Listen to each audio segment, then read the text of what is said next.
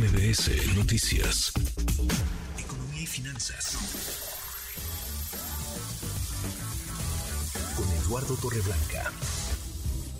Lalo, qué gusto, qué gusto saludarte, ¿cómo estás? Igualmente, Manuel, me da gusto saludarte como todos los días y poder saludar al público que nos está escuchando. Buenas tardes. Muy buenas tardes. Tema del que pocos quieren hablar, sobre todo los políticos, no es muy popular ni taquillero, pero parece que México va a necesitar pronto, Lalo, una reforma fiscal.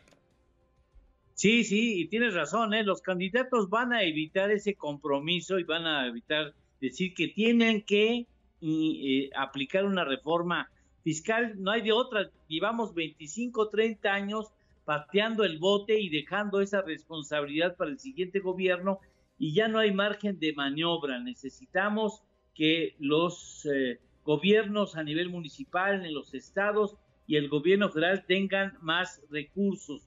No hay posibilidades de que no incrementen los impuestos y que las autoridades en los tres niveles distintos de responsabilidad sean más eficientes en la tarea recaudatoria. Y mira que este gobierno, la verdad, ha hecho un buen papel, puede mejorar, pero la verdad ha trabajado mucho en mejorar su capacidad recaudatoria, el espacio fiscal que tenemos, es decir, el margen entre lo que tenemos comprometido y lo que nos puede, entre comillas, sobrar o quedar para otras este, obligaciones o otras eh, emergencias, es de un por ciento del Producto Interno Bruto.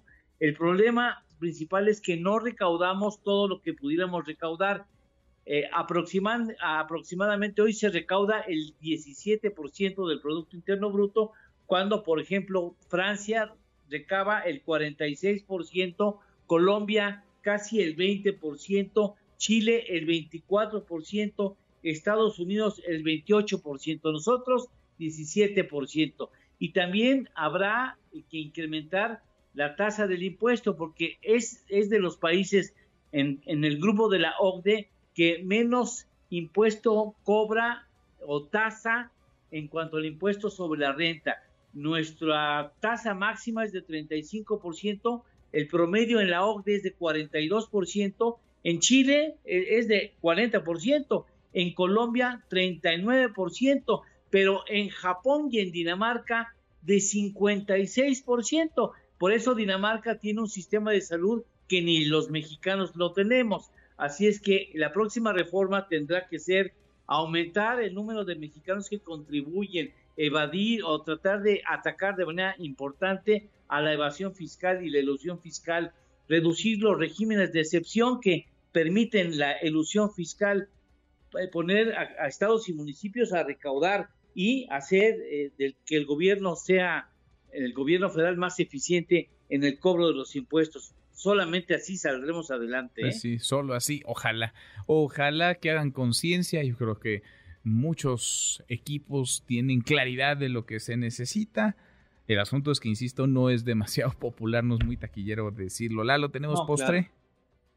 Claro. que sí. En el 2023 un salario mínimo pagaba 70.23% de impuesto, ¿sí? Bueno, ahora con el aumento de 20% sube a 7.467.90 pesos y paga 495 con 41, es decir, les incrementó el impuesto 605% y bienvenidos al club de los cautivos. Pues sí, bienvenidos al club de los cautivos. Abrazo, gracias Lalo.